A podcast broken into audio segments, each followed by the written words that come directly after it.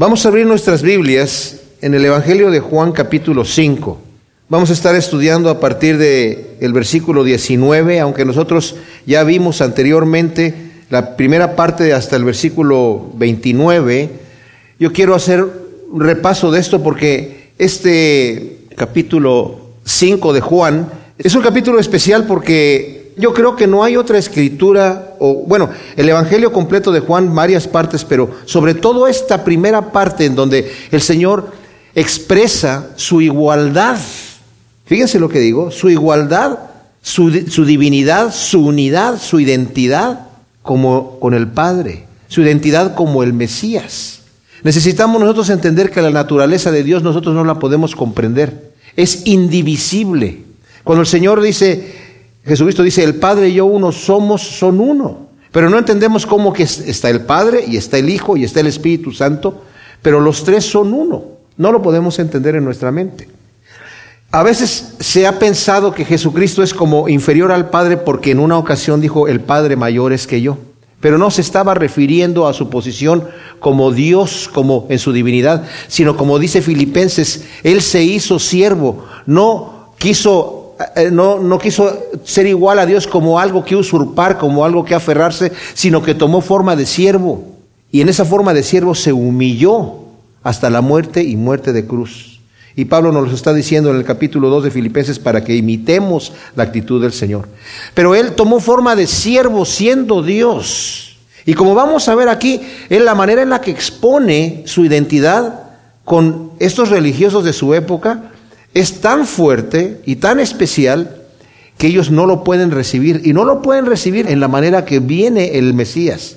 Esta gente religiosa era parte de la alta sociedad y llegaban siempre con una pompa, con un orgullo, demandando, como muchas veces nosotros pensamos que tiene que ser la autoridad del ser humano. Jesucristo le dijo a sus discípulos, ustedes, eh, los seres humanos, eh, los que quieren ser más grandes, siempre demandan y exigen y se les llaman bienhechores, pero entre ustedes no puede ser así. El que quiere ser el mayor tiene que hacerse el menor de todos, el servidor de todos. Y era difícil de entender y para nosotros todavía es difícil de entender esto. Entonces, el Señor llega a un lugar que se llama Betzata. Bueno, algunos dicen Bethesda, otros dicen Betzata, en donde había una, un estanque con cinco pórticos y había gente enferma ahí. Y el Señor, de la multitud que había ahí, se dirige a una sola persona, a un paralítico que tenía 38 años y le dice, ¿quieres ser sano?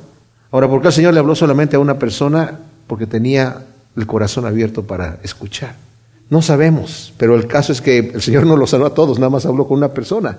Y le dijo, es que no tengo quien me meta ahí al agua, que son aguas salubres, o viene un ángel y las mueve. Y, eh, nadie, cuando se mueve en el agua, bueno, no sabemos si era que venía un ángel o puede ser que sí, ¿verdad? El detalle es que cuando se mueven las aguas, el primero que descienda se sana y yo no puedo descender ahí, nadie me puede llevar ahí. Y el Señor le dice, levántate, toma tu lecho y vete a tu casa. Y era sábado. Ahora, Jesús, en ese momento el hombre se levanta, escucha la voz del Señor, se levanta con la autoridad que el Señor le habla, toma su catre y se va a su casa. Y los fariseos cuando lo ven caminando con su catre le dicen, ¿por qué estás llevando tu lecho? No te es lícito cargar ninguna cosa en el sábado, ni tu lecho. Dijo, el que me dijo, levántate y anda, el que me sanó, me dijo que levantara mi lecho y me fuera a mi casa. ¿Y quién fue el que te sanó? Pues no sabemos quién es. Ahora, los judíos tenían esto, porque ciertamente, aunque la escritura, cuando el Señor da los mandamientos en Éxodo a Moisés, dice, no vas a hacer ningún trabajo en el día sábado, ninguna obra vas a hacer, sino que vas a santificar ese día para el Señor.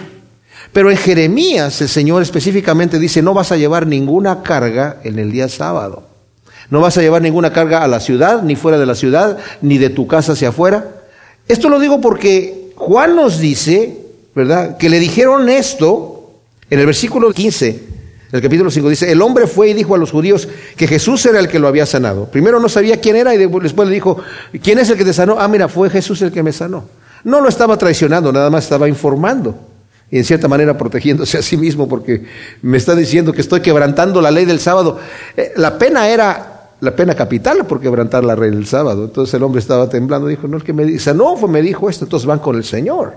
Y dicen, por esto los judíos perseguían a Jesús, pues hacía estas cosas en sábado. O sea, no solamente sanó a este hombre el sábado, no había prohibición para hacer ningún bien en el día sábado, ni sanar, pero este hombre está informándole, está haciendo que este hombre quebrante el sábado. Jesús le está diciendo a este hombre y lo están persiguiendo porque hay una pena para la persona que quebranta el sábado. Y el Señor les dice, mi Padre hasta ahora trabaja y yo trabajo. Ahí se identifica inmediatamente con el Padre. Es una cosa tremenda la forma en la que se identifica. O sea, le está diciendo, mi Padre trabaja el sábado también. Porque nosotros pensamos que Dios no trabaja el sábado porque dijo que seis días hizo la tierra y después en el séptimo descansó. No pensemos que el, Padre está descansando, porque si no el, universo se va en un caos. Mi Padre hasta ahora trabaja. ¿A qué se refiere? Descansó de crear. Estuvo creando por seis días y en el séptimo día descansó de crear. Pero dice en la palabra de Dios que por medio de Él, por el mismo Señor Jesús, fueron creadas todas las cosas y por medio de Él todas las cosas subsisten. Así que si el Señor descansa el sábado, todo se va al caos. Mi Padre hasta ahora trabajo y yo trabajo. Es una identidad impresionante la que tiene el Señor ahí con el Padre. Está diciendo, mi Padre trabaja. Y dice aquí y por esto más procuraban los judíos matarlo, porque no solo quebrantaba el sábado, sino también decía que Dios era su propio Padre, haciéndose igual a Dios. Ahora, los judíos se decían hijos de Dios. En el capítulo 8 tienen una discusión con Jesús y ellos dicen, nosotros no somos hijos de fornicación, tenemos un Padre que es Dios. Pero la forma en la que Jesús se está identificando aquí como hijo de Dios, se está, ellos entienden lo que está diciendo. Y dice aquí, decía que Dios era su propio Padre haciéndose igual a Dios. Qué interesante que los fariseos se dan cuenta que Cristo te está diciendo igual a Dios aquí. Los testigos de Jehová tienen su Biblia y no entienden esto. No lo leen así. Los mormones tampoco. Y hay mucha gente que se dicen cristianos que no creen que el Hijo y el Padre están en igualdad.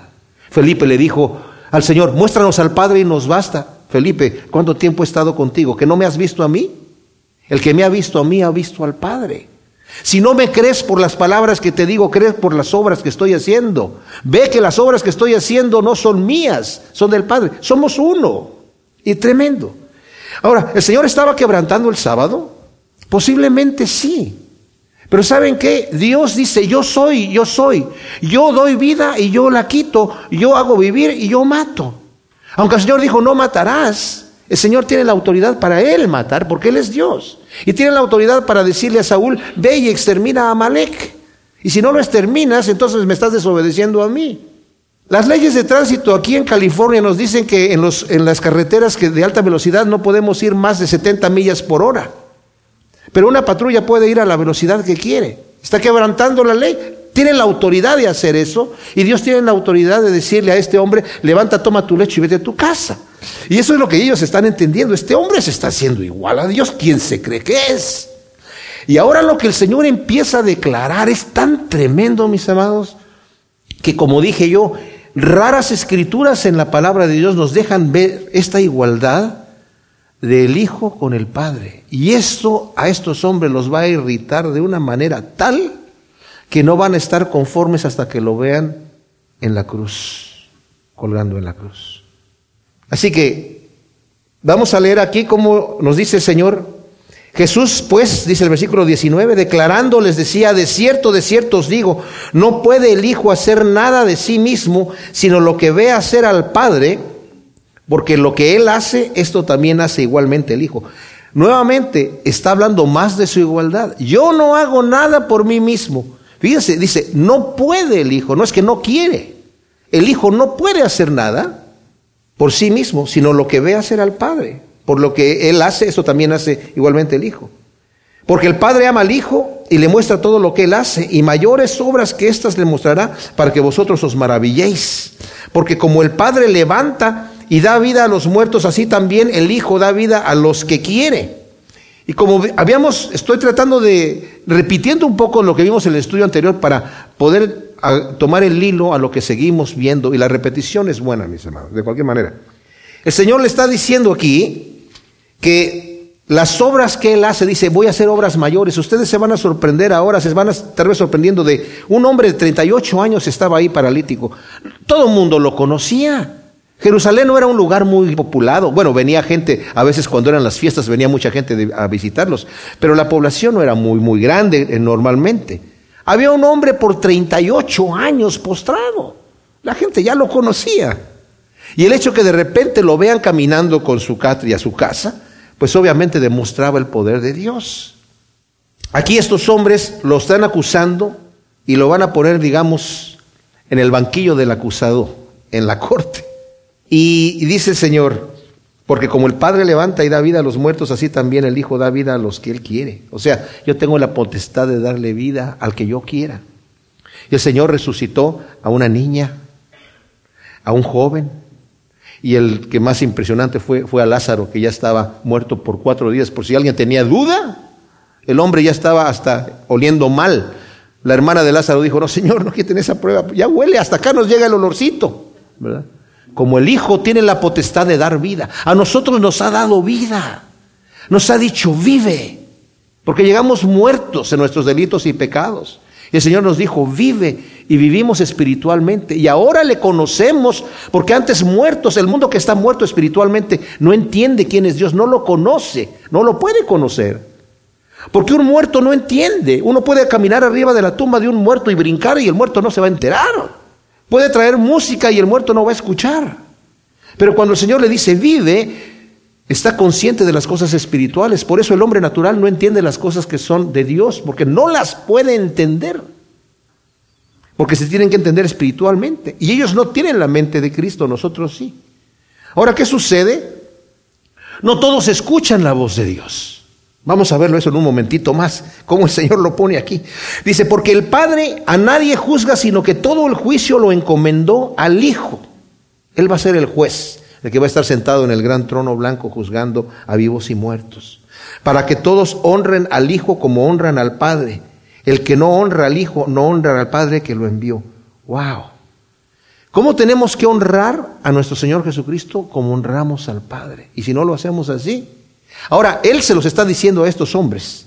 Está mostrándose Él como un hombre normal, como un hombre de la baja clase, como un carpintero humilde de Nazaret que viene, incluso de Galilea, del lugar más despreciado de todo Israel. Está llegando este hombre, un joven ahí, de 30 años, nos está diciendo que Él es el Hijo de Dios. Nos está diciendo que lo tenemos que honrar a Él como honramos a Yahvé. Así es. Y los testigos de Jehová no leen esto. O si lo leen no lo entienden. O no lo quieren entender. No quiero estar atacando a la gente, solamente estoy tratando de, de, que entendamos, mis amados, que tenemos que entender que Cristo es Dios, no es un Dios más chico, es el Dios verdadero. Y cualquier religión o secta que quiera bajar la categoría del Hijo abajo, está negando el Evangelio completamente. Porque el único que pudo haber muerto por nosotros es Dios. Ningún ángel, ni todos los ángeles juntos hubieran podido pagar por nuestra salvación. De cierto, de cierto os digo, el que oye mi palabra y cree al que me envió tiene vida eterna y no va a juicio, sino que ha pasado de muerte a vida. El que oye mi palabra y cree al que lo envió. De cierto, de cierto os digo que llega la hora y ahora es cuando los muertos oirán la voz del Hijo de Dios y los que oigan vivirán. Estos hombres están escuchando la voz del Hijo de Dios, los fariseos que están ahí. Pero no están escuchando con oídos para oír, están escuchando con oídos para criticar. Por eso el Señor dice, el que tenga oídos para oír, que oiga. Que no, bueno, todos tenemos oídos para oír, ¿no? No, hay gente que tiene oídos para criticar. Hay gente que lee la Biblia, pero no con el interés de aprender lo que Dios me va a decir a mí y de beberme las palabras de vida eterna que Dios me da ahí, sino con un ojo crítico. Ah, mira, aquí se contradijo con esto acá, aquí, y e, empezar a verla de una manera diferente, no viéndola desde el punto de vista que el Señor quiere que la estemos viendo. ¿Cómo fue que de repente el Señor iba pasando y le decía a uno, sígueme? Y lo seguía. No era que el Señor tenía una voz que la persona llegaba así como, sí, te voy a seguir, como hipnotizado, sino que la persona tenía oído para oír. Y estos hombres entendían que Él se estaba haciendo igual a Dios. Ni siquiera los apóstoles entendían eso. Por eso decían, muéstranos al Padre y nos basta. Pero estos hombres sí entendían lo que estaba diciendo el Señor Jesucristo aquí. Y aún así no tenían oídos para oír, sino oídos para rechazar. Como he repetido muchas veces, estos hombres estaban convencidos que lo que estaba diciendo el Señor era tan real que creyeron más a las palabras del Señor Jesucristo que sus propios apóstoles cuando dijo yo voy a resucitar al tercer día. Y por eso llegaron delante de Pilato. Este engañador dijo que se iba a resucitar al tercer día, así que queremos que llevar una guardia para guardar la tumba. Sus discípulos no sabían, estaban desesperados, tristes ahí, no sabiendo lo que iba a pasar. Estos hombres entendían para su propia perdición. Qué terrible es esto. Qué terrible es entender la palabra de Dios y no doblegar nuestros corazones al Señor para ser sanados, no querer venir a Él para tener vida. Qué terrible es estudiar la palabra de Dios, entenderla y revelarnos. Uy, uy, qué terrible. Pero dice, hay quienes van a oír la voz del Hijo de Dios y los que lo oigan, los que tengan oídos para oír, van a vivir. El Señor no ha venido a condenar al mundo, sino para que el mundo sea salvo. ¿Por qué la condenación eterna? Yo me he quedado pensando, Señor, está bien, yo entiendo la salvación, tu amor y todo eso, pero la condenación eterna, ¿que no es demasiado eso? Pues más bien hay que preguntarse, ¿por qué la rebelión contra Dios? Si empieza poquito aquí, cuando tengamos la libertad de rebelarnos con todos los que tenemos, nos vamos a rebelar. El Señor nos da libre albedrío. ¿Queremos oír la voz de Dios, la voz del Hijo de Dios para tener vida? Entonces vamos a llegar con Él incompetentes. Vamos a llegar ante Él sin tener nada de lo que necesitamos para seguir el camino. Vamos a llegar delante de Él desesperados. Y así es como tenemos que llegar. Bienaventurados los pobres de espíritu, los que no saben qué hacer, los que no tienen recursos ni saben cómo obtenerlos para agradar a Dios, para servir a Dios, para seguir a Dios. Pero venimos delante de Él diciendo, Señor, dame lo que yo necesito para servirte. Y el Señor nos llena con su Espíritu Santo, nos hace nacer de nuevo como unas nuevas criaturas. Y como dice Pedro en la segunda carta, en el primer capítulo, nos capacita de tal manera, cuando nosotros nos, nos entregamos a Él, para vivir literalmente como Dios nos manda. De otra manera no podemos. De otra manera somos torpes. Como dijo Isaías, nuestras buenas obras delante de Él son basura. Pero ya en, como nuevas criaturas podemos presentar nuestros cuerpos en sacrificio vivo, santo y agradable a Dios. Podemos presentar nuestros miembros para hacer la justicia como antes los presentábamos para la injusticia, como nuevas criaturas solamente, pero no con la fuerza humana. Porque como el Padre tiene vida en sí mismo, así también dio al Hijo tener vida en sí mismo. Esto es tremendo. Cristo dijo, a mí nadie me quita la vida, yo la doy. Al Señor no lo mataron, fíjense lo que voy a decir. Él entregó su vida. Claro, lo torturaron y lo torturaron más de lo que torturaban a cualquier crucificado. Porque a un crucificado no, no lo iban a azotar de la manera que lo azotaron, a bofetear y hacer todas las cosas que le hicieron antes de crucificarlo. Normalmente el crucificado era nada más crucificado. Y Pilato dijo, a este lo voy a azotar bien para mostrarles. Miren al hombre, ya déjenlo ir, ya, ya, ya lo castigué. Crucifícalo. Murió en manos de pecadores porque los judíos no tenían manera o no tenían autoridad de parte de Dios de matar a una persona en la forma tan brutal como el Señor fue muerto en la cruz. Pero tal es así que el Señor entregó su vida, que con todas sus fuerzas dio los dos últimos gritos en la cruz. Un crucificado ya no tenía fuerzas para gritar.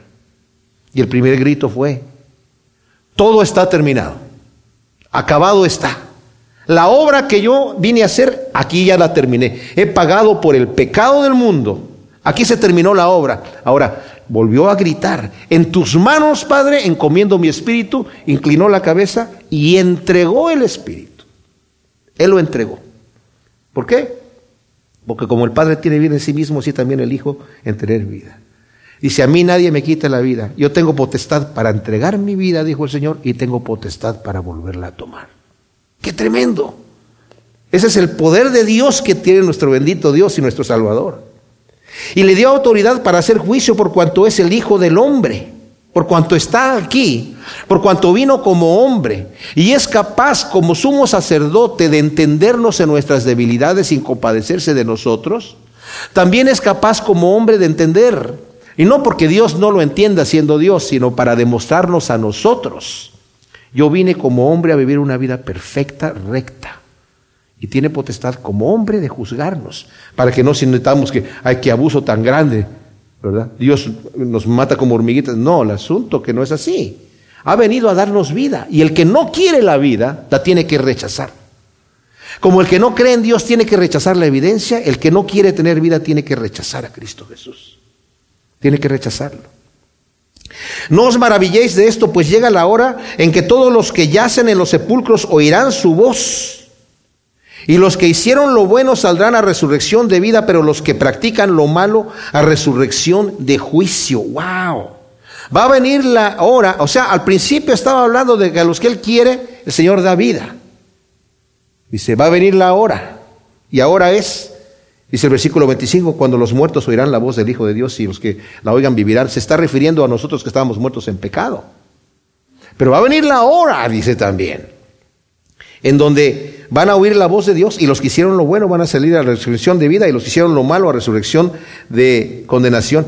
en, en Daniel capítulo 12, este versículo está fuerte, versículo 2 Dice, bueno, versículo 1 dice, en aquel tiempo se levantará Miguel, el gran príncipe, que está de parte de los hijos de tu pueblo, y será tiempo de angustia, cual nunca fue desde que hubo eh, gente en el mundo hasta entonces. O sea, está hablando de al final la gran tribulación, hasta el final.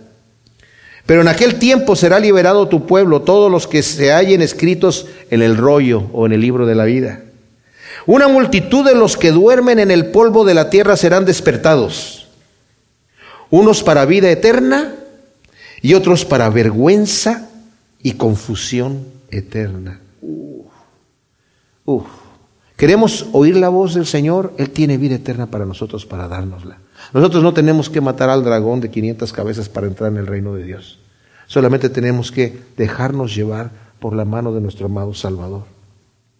No puedo yo hacer nada de mí mismo. Nuevamente está diciendo, yo no hago nada de mí mismo.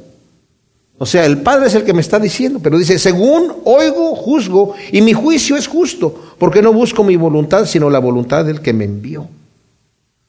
Esto es tremendo nuevamente también. Está diciendo, mi juicio es justo.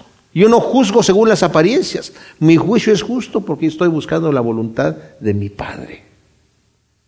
En este momento el Señor ha demostrado hasta aquí que Él es igual al Padre. Ha demostrado hasta aquí cuál es su misión para traer vida. Ha demostrado que no ha venido a juzgar, no ha venido a condenar, ha venido a traer vida. Y ha dicho, el que quiere escuchar mi voz va a tener vida eterna, pero el que cierra su corazón va a ir a condenación. Esta es la primera parte del estudio que estoy dando aquí, mis amados, porque esta es importante. Esta parte tiene que cerrarse como en un capitulito chiquitito y decir, entendí el mensaje, Señor.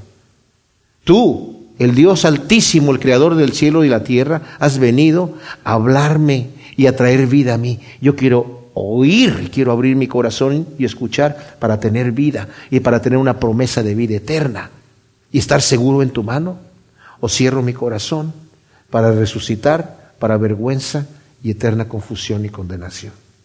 Cada uno de nosotros decidimos dónde queremos estar.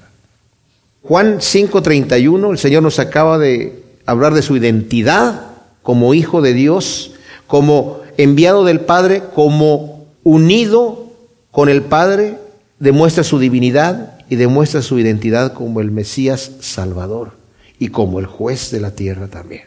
Y ahora va a continuar. Como dije yo anteriormente, el Señor, los, los fariseos lo están como poniendo en una corte, acusándolo. Tú eres culpable porque quebrantaste el sábado. Y eres culpable porque te estás haciendo igual a Dios. Bueno, Él quebrantó el sábado porque Él es Dios y Él puede dar la ley y la puede quebrantar cuando Él quiera, porque Él es Dios.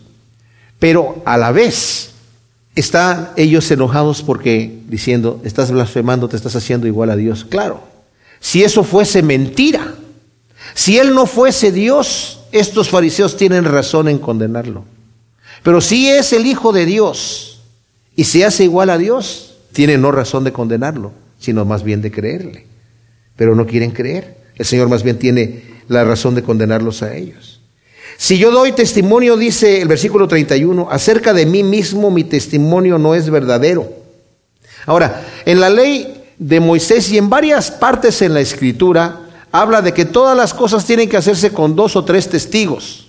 Y el Señor está hablando aquí diciendo, si yo doy testimonio de mí mismo, eh, mi testimonio no es verdadero. Aunque después cuando vemos en el capítulo 8, aquí mismo en Juan, del versículo 13, nos dice, le dijeron pues los fariseos, tú das testimonio acerca de ti mismo, tu testimonio no es verdadero. Respondió Jesús y les dijo, aunque yo dé testimonio acerca de mí mismo, mi testimonio es verdadero, porque sé de dónde vine y a dónde voy, pero vosotros no sabéis de dónde vengo y a dónde voy. Vosotros juzgáis según la carne, yo no juzgo a nadie. Y si así yo juzgara, mi juicio es verdadero, porque no estoy solo, sino yo y el Padre que me envió.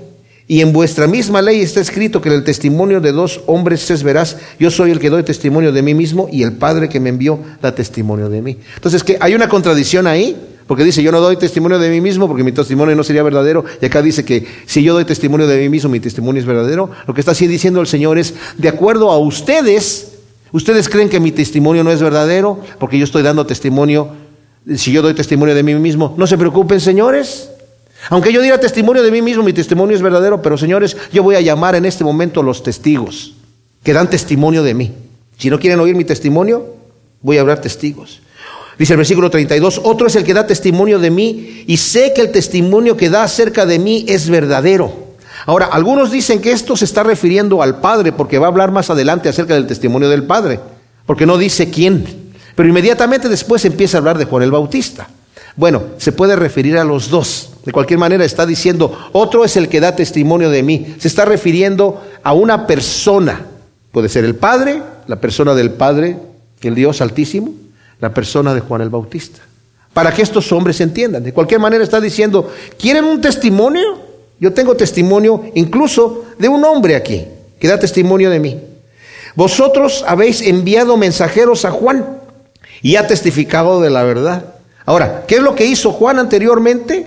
Cuando regresamos nosotros, vemos que en el capítulo primero, en el versículo 19, dice, este es el testimonio de Juan. Cuando los judíos enviaron desde Jerusalén unos sacerdotes y levitas y le preguntaron, ¿quién eres tú? Dice, este es el testimonio de Juan. Y luego al final, Juan termina diciendo en el versículo 29, al día siguiente ve a Jesús y que viene al Señor y dice, he aquí el Cordero de Dios que quita el pecado del mundo. Este es el Cordero de Dios. Este es de quien yo dije, detrás de mí viene un varón de que yo no soy digno, que es antes que yo, no soy digno de desatar la correa de los zapatos, etcétera. Y luego al final dice el versículo 34, yo he visto y he dado testimonio de que este es el Hijo de Dios. Señores, ahí está mi primer testigo, Juan el Bautista. Yo estoy dando testimonio de mí mismo, dice que mi testimonio no es verdadero. ¿Quieren otro testigo? Bueno, el Padre lo va a poner como testigo, pero como dije, ustedes han enviado a Juan y Juan les ha dado testimonio. Le preguntaron, ¿eres tú el Mesías? No, yo no soy. ¿Eres tú Elías? No. ¿Eres tú el profeta? No. ¿Quién eres tú? Yo soy una voz que clama en el desierto. ¿Y qué estás diciendo? Preparan el camino del Señor que viene. Viene después de mí. Yo no soy digno de desatarle la correa de los zapatos. Él es mayor que yo porque Él es antes que yo. Él es el Hijo de Dios. Estoy dando testimonio ante ustedes, señores, de que este es el Hijo de Dios. Ustedes enviaron a preguntar a Juan y Juan dio testimonio acerca de mí, mi primer testigo. Versículo 34 dice, pero yo no recibo el testimonio de parte de un hombre, pero digo esto para que vosotros seáis salvos. O sea, está bien que Juan testificó acerca de mí, aunque yo soy superior porque yo soy el Hijo de Dios y me estoy identificando como Dios. Yo no recibo testimonio del Padre, pero lo estoy diciendo por causa de ustedes, porque ustedes enviaron a Juan a preguntarle y él dio testimonio acerca de mí. Y lo estoy haciendo para que vosotros seáis salvos. Juan cuando dio testimonio de él, dijo, este es el Cordero de Dios que quita el pecado del mundo. Dos de sus primeros discípulos que siguieron al Señor eran discípulos de Juan y les, dijeron, ¿es el que quita el pecado del mundo? Él, él es el que, yo los estoy bautizando en agua, pero Él los va a bautizar en Espíritu Santo y fuego y se fueron tras Jesús inmediatamente. Se fueron tras Jesús para que sean salvos. O sea, el testimonio que dio Juan cuando los envió. Después llegaron unos discípulos de Juan a decirle a Juan, oye, el que tú enviaste por ahí está bautizando y parece que toda la gente se está yendo con él. Sí, ya les dije que él es mayor que yo y que es necesario que él crezca que yo mengüe. Ah, bueno, entonces nos vamos con él, ¿verdad? Y él dio testimonio para que sean salvos. Él era la antorcha que ardía y alumbraba a vosotros y quisisteis regocijaros por un tiempo en su luz. Pero el testimonio que yo tengo es mayor que el de Juan. porque las obras que el Padre me dio para que las realizara, las obras mismas que hago, dan testimonio de mí, de que el Padre me ha enviado. Ahora, está diciendo, Él era la antorcha que ardía y ustedes quisieron regocijarse en su luz por algún tiempo.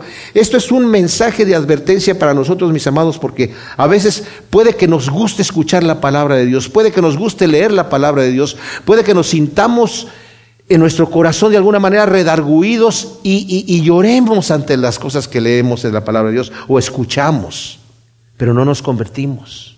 La escritura dice que Herodes le gustaba escuchar a Juan el Bautista y lo escuchaba con gran interés, pero cuando Juan el Bautista le empezaba a decir, es que tú no estés lícito estar casado con la esposa de tu hermano, ah, ya te estás poniendo pesadito Juan, ya vete de aquí. Pero le gustaba escuchar a Juan. ¿Y qué pasó con Herodes? Fue su asesino.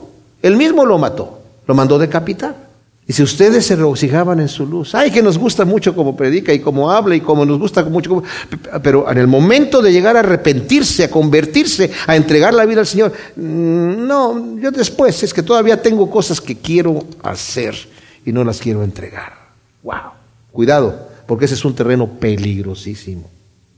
Dice, pero yo tengo un testimonio mayor, dice, el testimonio mayor que es de Juan, las obras que el Padre me dio para que las realizara, las obras mismas que yo hago, dan testimonio de mí, de que el Padre me ha enviado. O sea, mis obras van a dar testimonio de mí, de que el Padre me ha enviado. Ahí va a traer otro testigo, que van a ser las obras. Pero antes de poner como testigo las obras, de que el Padre lo envió, va a llamar a su segundo testigo el Padre. Y dice, el Padre que me envió, Él ha dado testimonio acerca de mí. Nunca habéis oído su voz, ni habéis visto su aspecto, ni tenéis su palabra permaneciendo en vosotros, porque al que Él envió, a este vosotros no creéis. El Padre ha dado testimonio de mí. ¿Cómo dio testimonio el Señor? Bueno, nos dicen en los tres evangelios sinópticos, Mateo, Marcos y Lucas, que cuando estaba siendo bautizado el Señor, vino una voz del cielo. El, más explícito está aquí en Marcos, en el capítulo 1, eh, versículo 11, cuando se estaba bautizando el Señor, vino una voz de los cielos, tú eres mi Hijo amado, en ti hallo mi complacencia. Otros evangelios dicen, le que dijo a la gente, este es mi Hijo amado, escúchenlo a él. O sea, el Padre ha dado testimonio y dice que la gente oyeron la voz. Pero no todos oyeron la voz porque algunos decían, a lo mejor fue un trueno. Dice, pero ustedes no han escuchado la voz del Padre. Ahora, ¿qué quiere decir esto? Porque esto es impresionante. Dice, el Padre que me envió da testimonio de mí. Nunca habéis oído su voz ni habéis oído su aspecto. Este de oír su voz nuevamente quiere decir la misma situación que yo decía antes, mis amados. No se, no se trata de haber oído o haber escuchado, sino de haber retenido y haber recibido el que escucha mi voz, el que recibe mis palabras.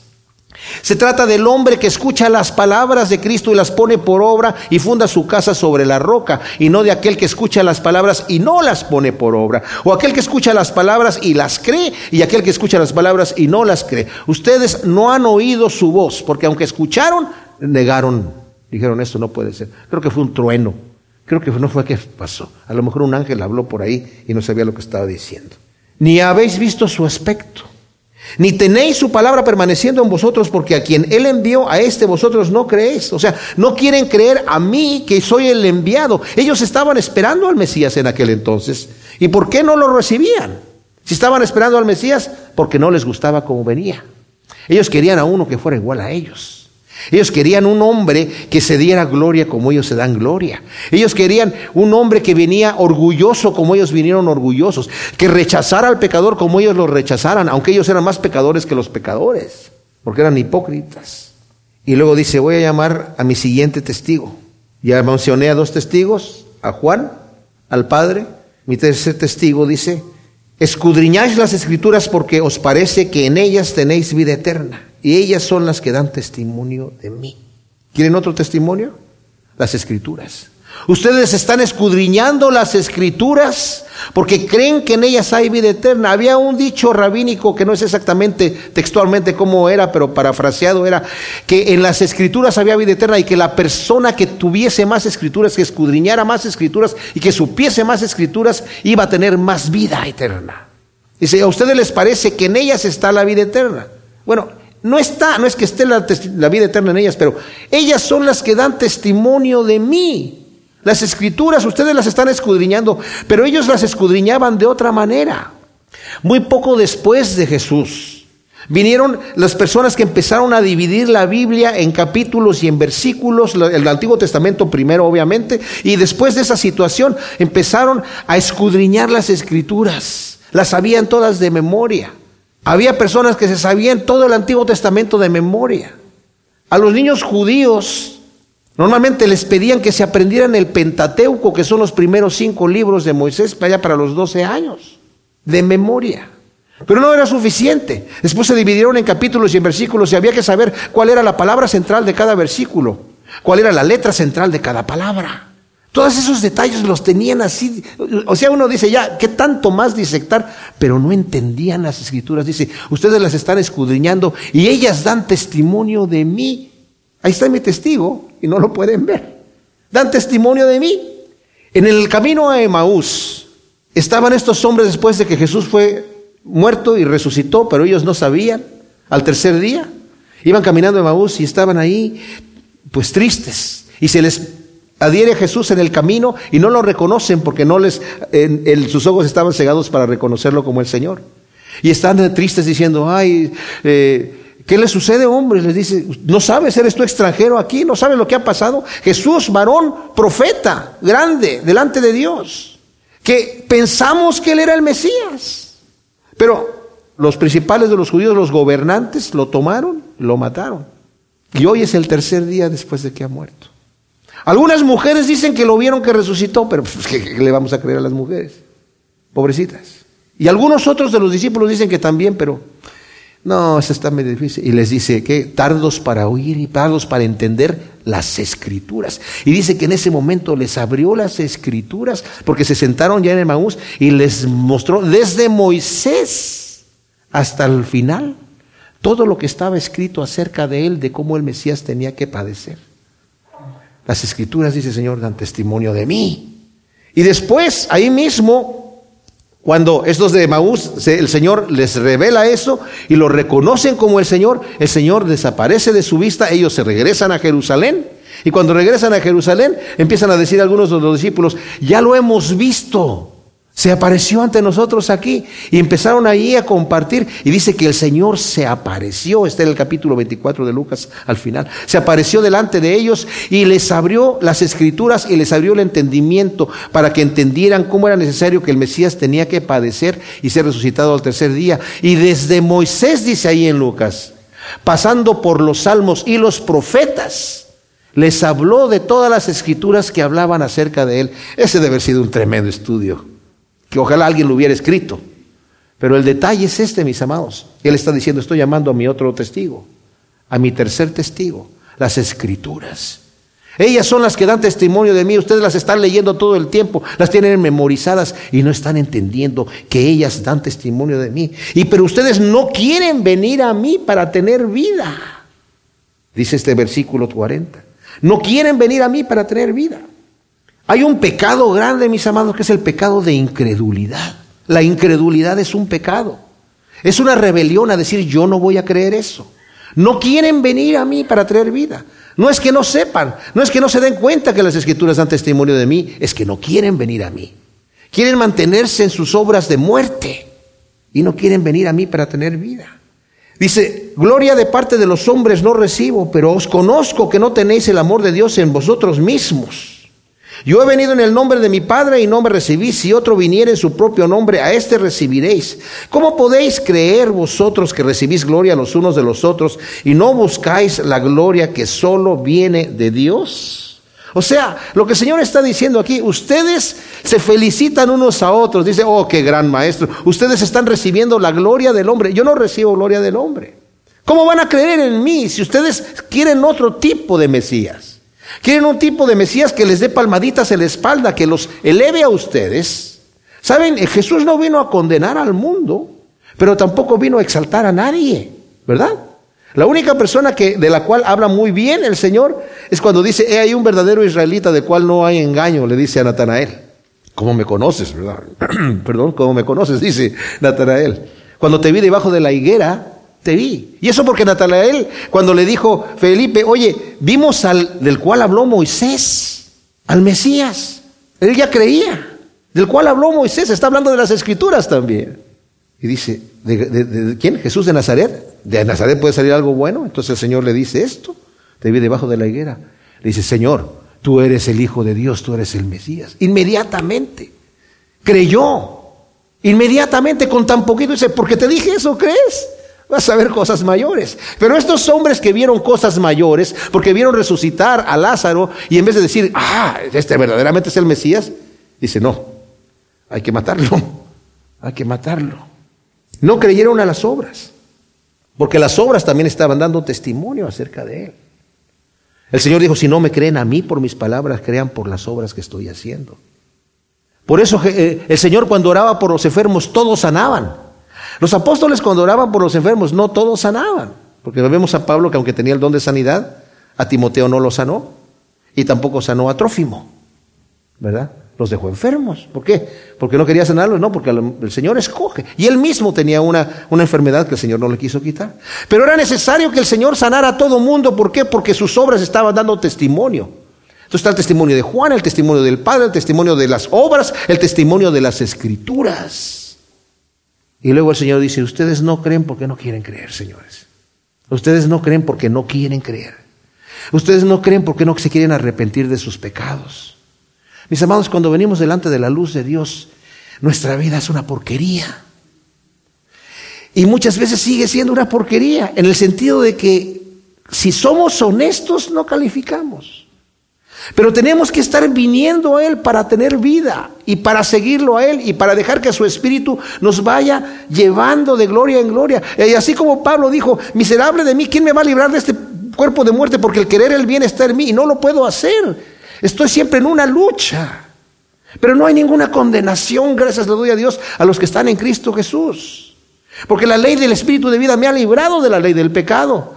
De manera que yo, aunque con la mente sirvo a, Dios, con mi cuerpo estoy con estas debilidades, pero con el poder del Espíritu Santo, ahora ninguna condenación hay para aquellos que no andan conforme a la carne, sino conforme al Espíritu. Tengo una opción de querer tener vida y de venir a Cristo Jesús para que me cambie, me transforme y de estar ahí agonizando, mis amados de estar ahí diciendo, Señor, yo necesito que me cambies esta situación, necesito que me arranques este pecado. ¿Cuántas veces necesitamos nosotros estar mojando nuestras almohadas allí en un momento de decir, Señor, esto que tengo aquí no está bien, tiene que irse de aquí? Y aquello que no he hecho, lo tengo que... O sea, Señor, arregla mi vida, pon mi vida en orden. Y eso tiene que ser un proceso diario, es una lucha constante.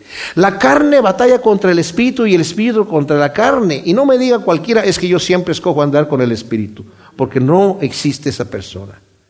Pero el Señor nos exhorta que hagamos eso. De cualquier manera, la promesa es que ninguna condenación hay para los que están en Cristo Jesús. Así que esa es nuestra esperanza. No para que descansemos, sino para que nos levantemos, pero en esperanza. Ahora, dice aquí, ustedes están recibiendo gloria de ustedes, entonces no pueden venir a mí. Pero al final dice, no penséis que yo les voy a acusar delante del Padre. Hay quien nos acusa. Ahora el Señor está cambiando de posición. Ustedes me están acusando a mí de que estoy quebrantando. Ya les llamé cuatro testigos. Ahora los voy a poner yo aquí. Ustedes son los acusados, señores. ¿Saben? Nosotros no tenemos que acusar al Señor. Nosotros no tenemos que juzgar a Dios. Él es el que nos juzga a nosotros. Y el Señor aquí cambia de posición. Ustedes ahora se van a ser los acusados. Yo no los voy a acusar, ¿eh? Hay quien los acusa delante del Padre. Moisés, en quien vosotros habéis puesto la esperanza. Pero si creyeras a Moisés, me creerías a mí, porque de mí escribió él. Pero si no creéis a sus escritos, ¿cómo creeréis a mis palabras? De mí escribió él. Él dijo, un profeta igual que yo, así como yo, no igual que yo, pero a la manera que yo, va a venir a él seguirlo.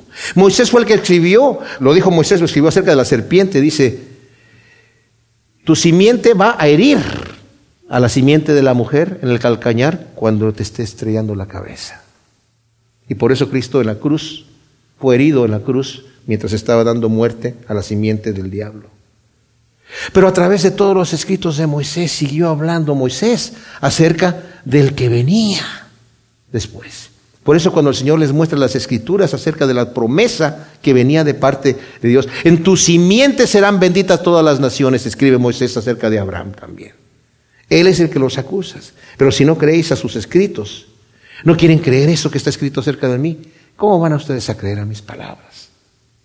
Entonces, mis amados, los verdaderos discípulos de Cristo, y con esto voy a cerrar, creemos a las palabras del Señor, creemos a lo que está escrito, a la revelada palabra de Dios, que nos habla acerca de la vida que tiene el Señor para nosotros. ¿Queremos creer en Él para tener vida? Vengamos a Él arrepentidos. De otra manera, va a decir el Señor, ustedes no quieren venir a mí para tener vida. Ustedes están escogiendo que en el proster día sean resucitados para vergüenza eterna y confusión y condenación eterna. Porque va a haber quienes se van a levantar, aquellos que creyeron en mí, para gloria eterna y vida eterna y dicha eterna, que es lo que el, Padre quiere para nosotros y es la razón por la que Cristo vino a este mundo y es la razón por la cual Él hizo todo el universo para dar vida a aquellos que quieran tener vida con Él. Señor, te damos gracias por tu palabra. Ciertamente es una palabra de vida y cuando vemos nosotros esta identidad que tú tienes con el Padre, Señor, solamente podemos postrarnos en nuestros corazones y decirte, perdónanos por nuestros pecados, Señor. Gracias por darnos vida eterna, por darnos las promesas que tú nos has prometido en tu palabra para vida eterna, Señor. Y ayúdanos, ayúdanos a vivir unas vidas que te agraden y te honren en el nombre de Cristo Jesús. Amén.